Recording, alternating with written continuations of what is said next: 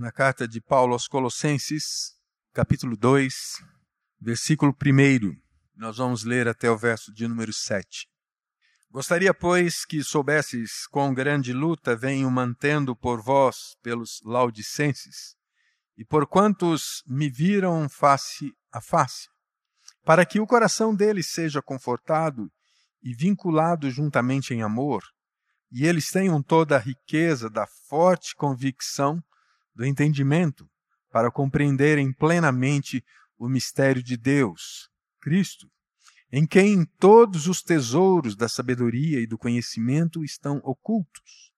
Assim digo para que ninguém vos engane com raciocínios falazes, pois, embora ausente quanto ao corpo, contudo em espírito, estou convosco, alegrando-me e verificando a vossa boa ordem e a firmeza da vossa fé em Cristo.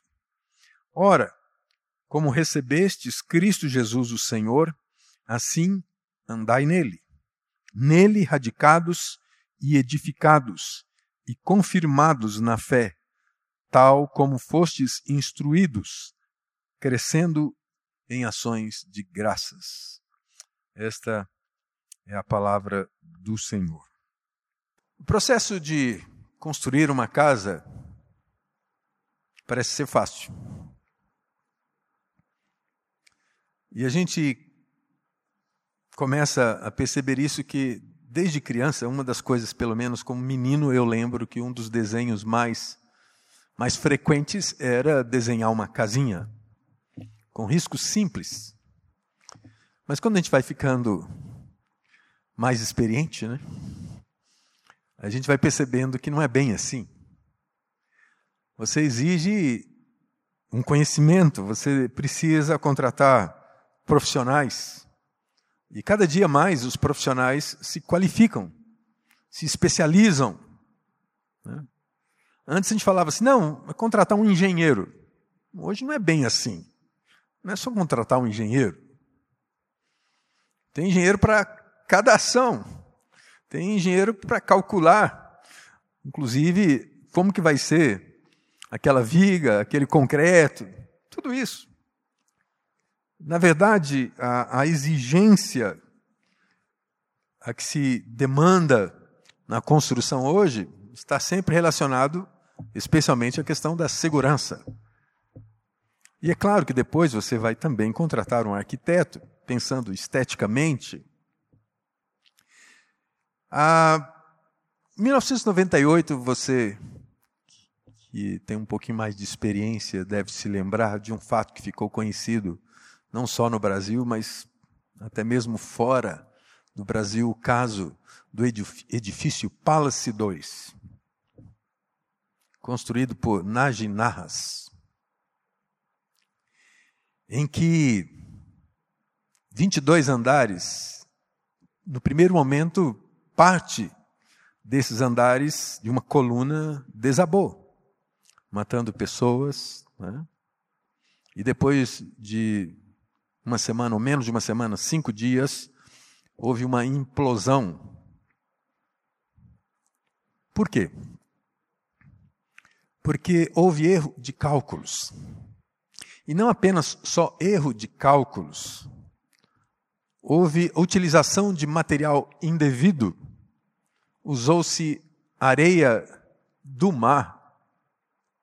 Em uma das reportagens, o repórter mostrava um pedaço de concreto que tinha ostra.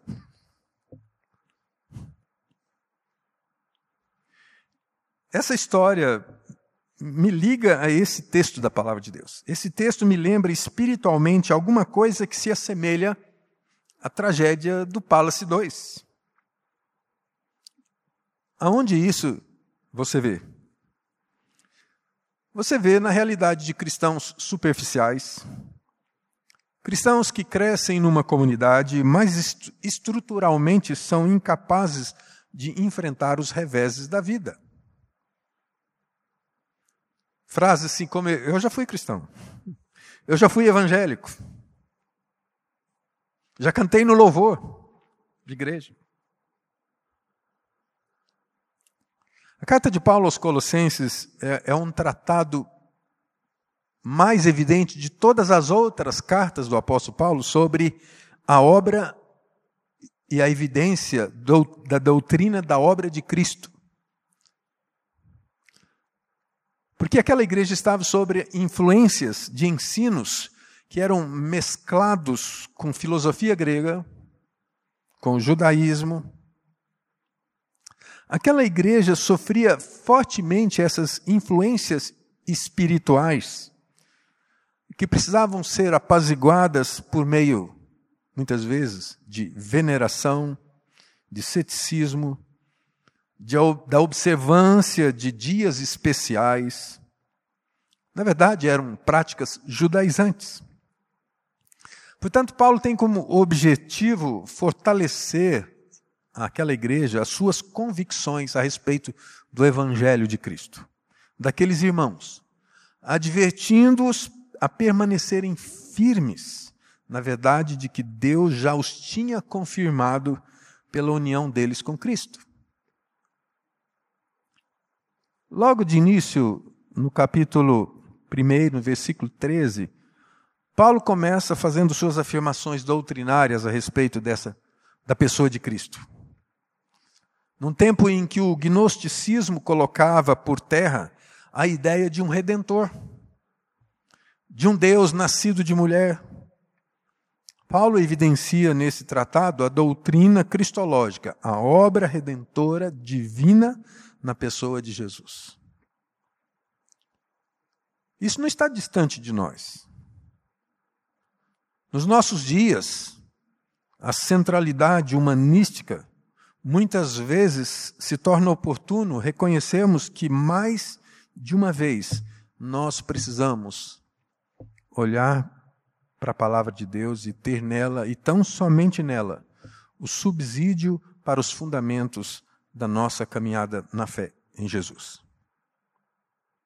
Não existe nada mais que nós precisemos senão olhar firmemente para Jesus. É isso que Hebreus diz. Olhando firmemente para o Autor e consumador da nossa fé. A palavra de Deus não diz que você tem que olhar para o pastor, que você tem que olhar para a igreja, que você tem que olhar para os irmãos, que você tem que ter uma outra linha positivista para viver a sua fé. Não.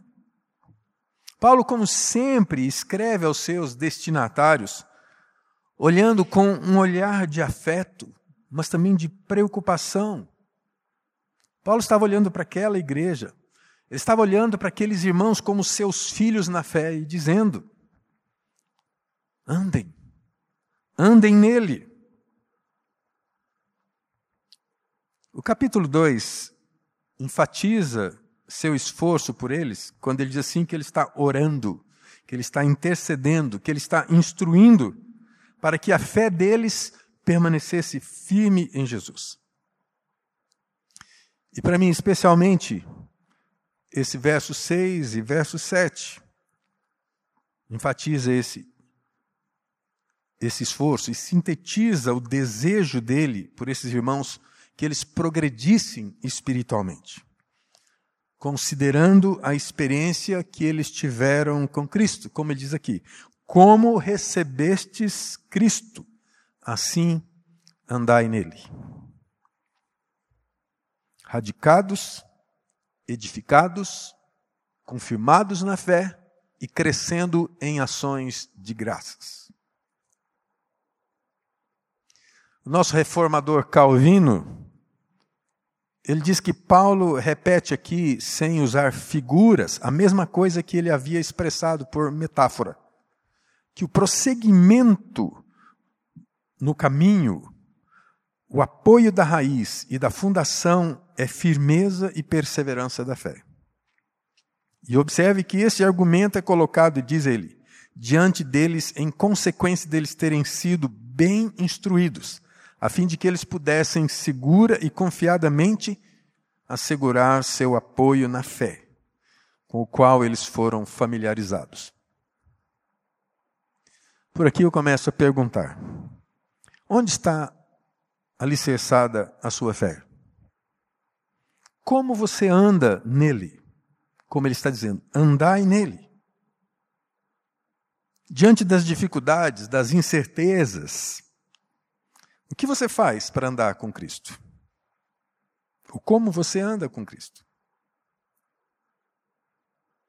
Você anda com Cristo por causa da igreja? Você anda com Cristo por causa das reuniões? Você anda com Cristo porque você tem relacionamentos com os irmãos? Você anda com Cristo porque existem eventos, existem programações? E você participa delas? Eu diria que se essas são razões pelas quais você continua andando nele, entre aspas, você pode sofrer reveses. Paulo usa quatro coisas, quatro ações aqui nesse texto para nos explicar o que significa andar nele. A primeira coisa que está aí, ele diz assim que nós estamos radicados nele. Radicados é um termo do grego que tem a ver com agricultura. A palavra rizo, que significa fortalecer com raízes, arraigado, enraizado. E esse verbo, radicado, tem uma ação no grego, uma ação completa. O que é uma ação completa? Ou seja, que ela não está em processo. É um fato definitivo. É um ato já feito. É um ato já encerrado. É um ato concluído. Ou seja, o salvo está arraigado a Cristo de maneira plena, completa, enraizado. Cristo é o fundamento, é a raiz da nossa fé. Nós estamos radicados a Ele por causa da Sua pessoa. Paulo escrevendo aos Coríntios, no capítulo 3, versículo 9, ele diz assim: Porque Deus, de Deus somos cooperadores lavoura de Deus, edifício de Deus sois vós. Porque se nós somos cooperadores, dá-nos apenas uma ideia de que nós podemos equilibrar essa balança. Mas quando Paulo está dizendo que nós somos lavoura de Deus, edifício de Deus, está dizendo que esse resultado é o resultado de Deus. Esse texto continua dizendo que, segundo a graça de Deus me foi dada, lancei o fundamento como prudente construtor, veja que ele está usando a, a mesma ideia, e o outro edifica sobre ele, porém, cada um veja como edifica, porque ninguém pode lançar outro fundamento além do que já foi posto, qual é Jesus Cristo.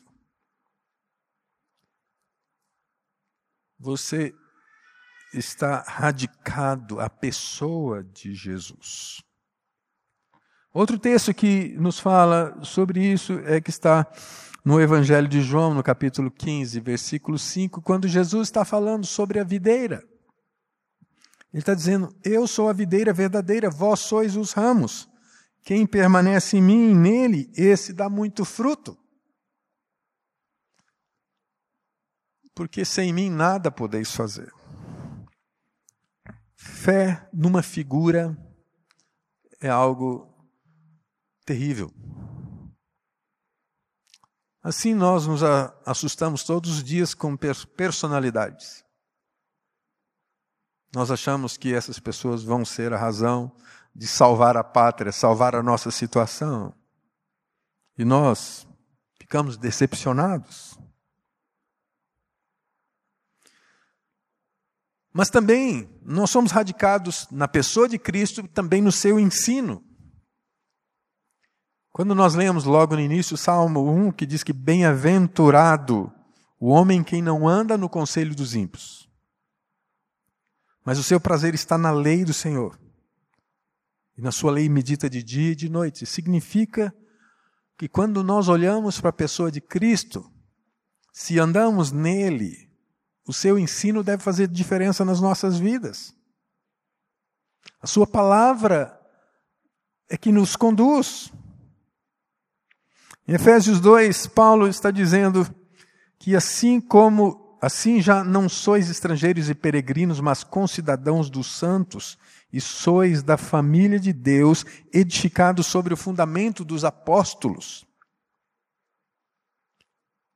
Fundamento dos apóstolos, dos profetas, sendo ele mesmo Cristo Jesus a pedra angular.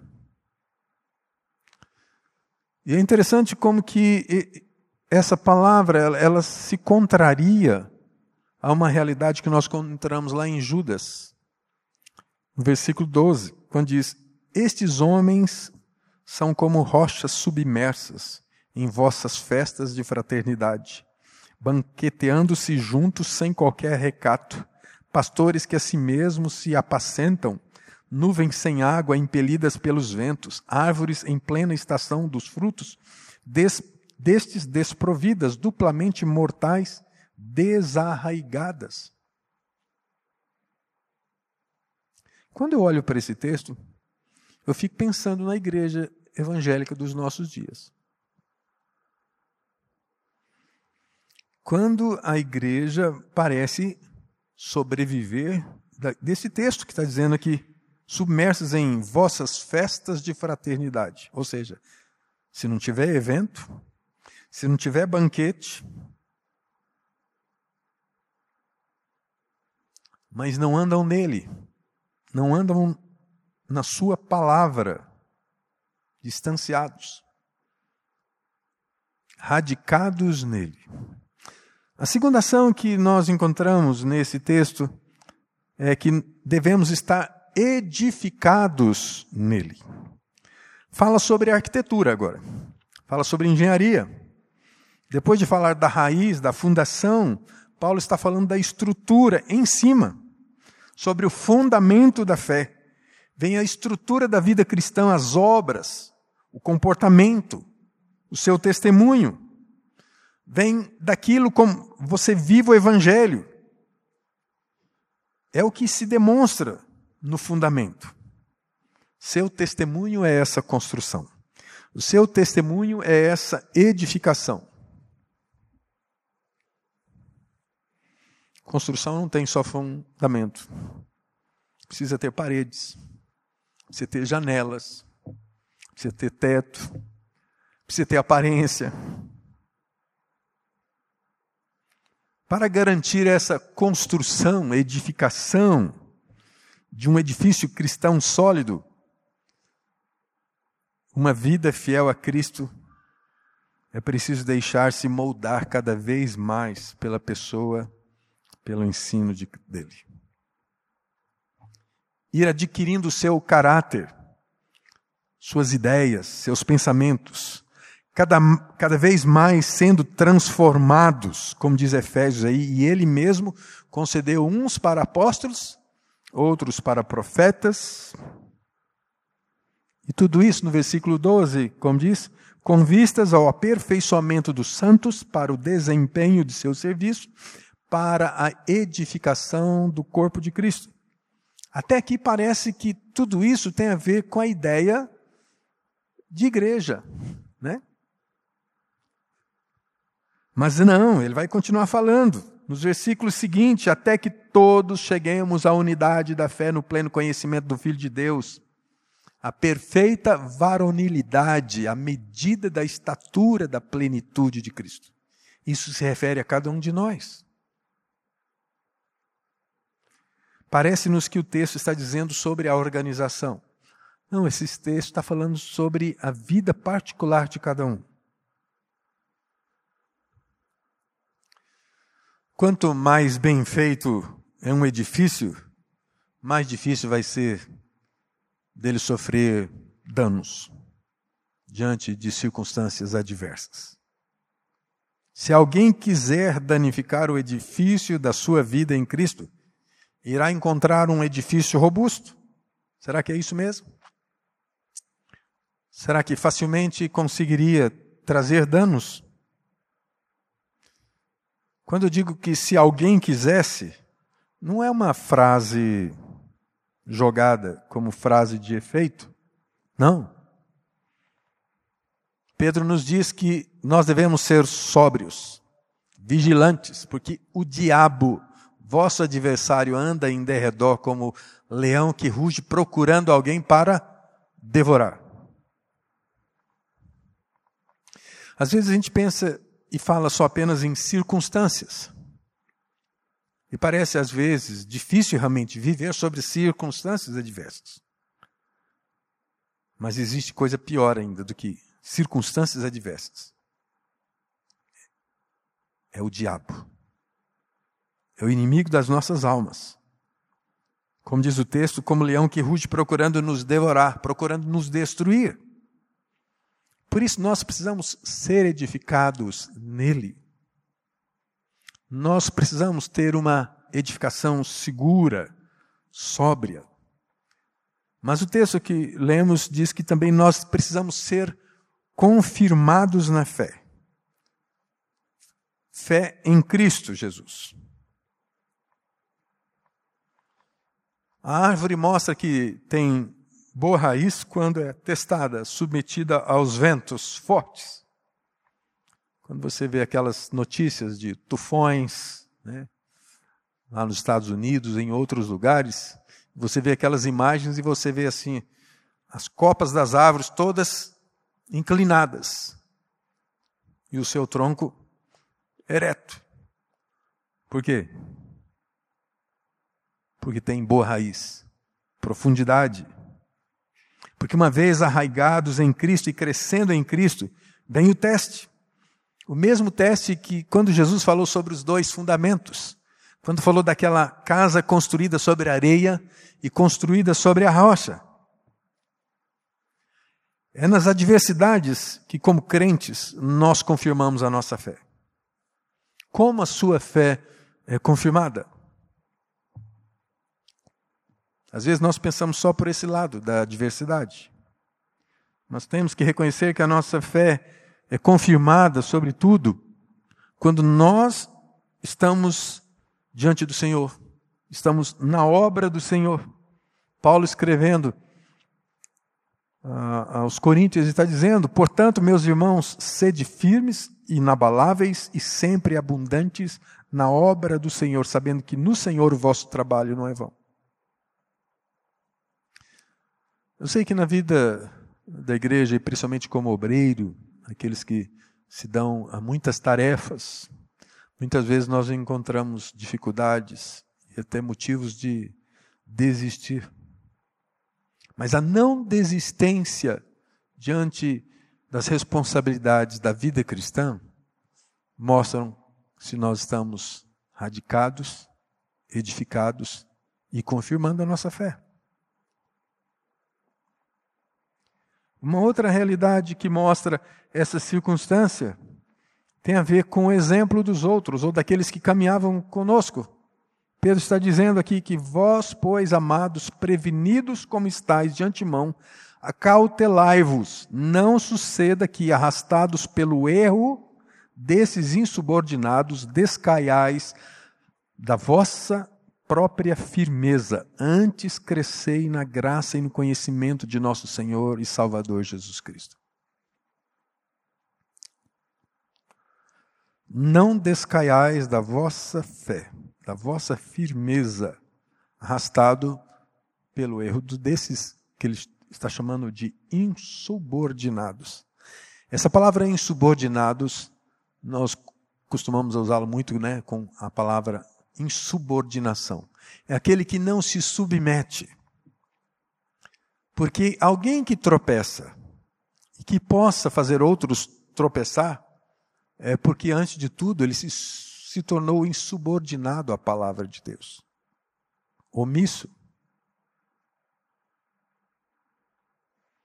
Portanto, seguir a Jesus é estar firmes, estar firme, confirmando a sua fé, sua fidelidade, mesmo diante de situações adversas, de pressões. Um outro texto que encontramos aqui em 1 de Pedro 2, 21 diz que Pois que glória há se pecando e sendo esbofeteados por isso os suportais com paciência? Se, entretanto, Quando praticais o bem, sois igualmente afligidos e o suportais com paciência. Isto é grato a Deus. Seguir os passos de Cristo significa estar disposto a sermos fiéis, mesmo quando tudo parece ser uma derrota. É ser tentado e permanecer firme. É o que diz a carta aos Hebreus, no capítulo 4, versículo 15. Porque não temos sumo sacerdote que não possa compadecer-se das nossas fraquezas. Antes, foi ele tentado em todas as coisas, à nossa semelhança, mas sem pecado. Ser tentado e permanecer firme demonstra que nós estamos confirmando a nossa fé. É ser perseguido e assim mesmo perdoar, confiando que Deus é o vingador das nossas causas. É servir intensamente, mesmo quando há tanta resistência. É confiar tudo ao Pai, inclusive o próprio Espírito, na hora da morte. Quando você olha para a vida de Estevão, o testemunho de Estevão, que sendo apedrejado, ergueu os olhos para os céus. É que ser como Jesus, que diante da, da cruz, sendo ultrajado, quando disseram a ele: Se és o Cristo, desça daí, desça daí. E ele diz: Pai, perdoa-lhes, porque não sabem o que fazem. Nós só conseguiríamos, conseguiríamos confirmar a nossa fé em Cristo Jesus pela realidade de que nos submetemos a Deus. Nós não somos capazes de sermos autossuficientes. Jamais. Eu gosto muito dessa declaração de Judas, que encerra o seu livro, dizendo: Ora, aquele que é poderoso para vos guardar de tropeço e para vos apresentar com exultação, imaculados diante da sua glória, único Deus, nosso Senhor, nosso Salvador, mediante Jesus, Senhor nosso, glória, majestade, império e soberania, antes de todas as eras e agora e por todos os séculos. Quem nos sustenta é Deus. Quando eu digo que você deve ser confirmado na fé, não quer dizer que você tenha um esforço único e próprio para suas lutas e adversidades. Você não está sozinho. Você não é autocapacitado para isso. Não. É o Pai. E é o que Paulo diz nesse texto, quando ele diz assim: vocês foram instruídos assim. Ele fazia menção à realidade gnóstica de que o descobrimento da vida estava pelo conhecimento. E que certamente tinha sido desvirtuado, como é desvirtuado nos nossos dias, quando usa-se aquele texto: Conhecereis a verdade, e a verdade vos libertará. Não é a verdade dos fatos, não é a verdade do conhecimento, da ciência, mas é a verdade que somos libertos em Cristo. Essa é a verdade. O mistério nos tempos é o mistério da revelação de Cristo. Os colossenses não precisavam imaginar no que crer, ou no que tinham que fazer. Eles tinham um rumo.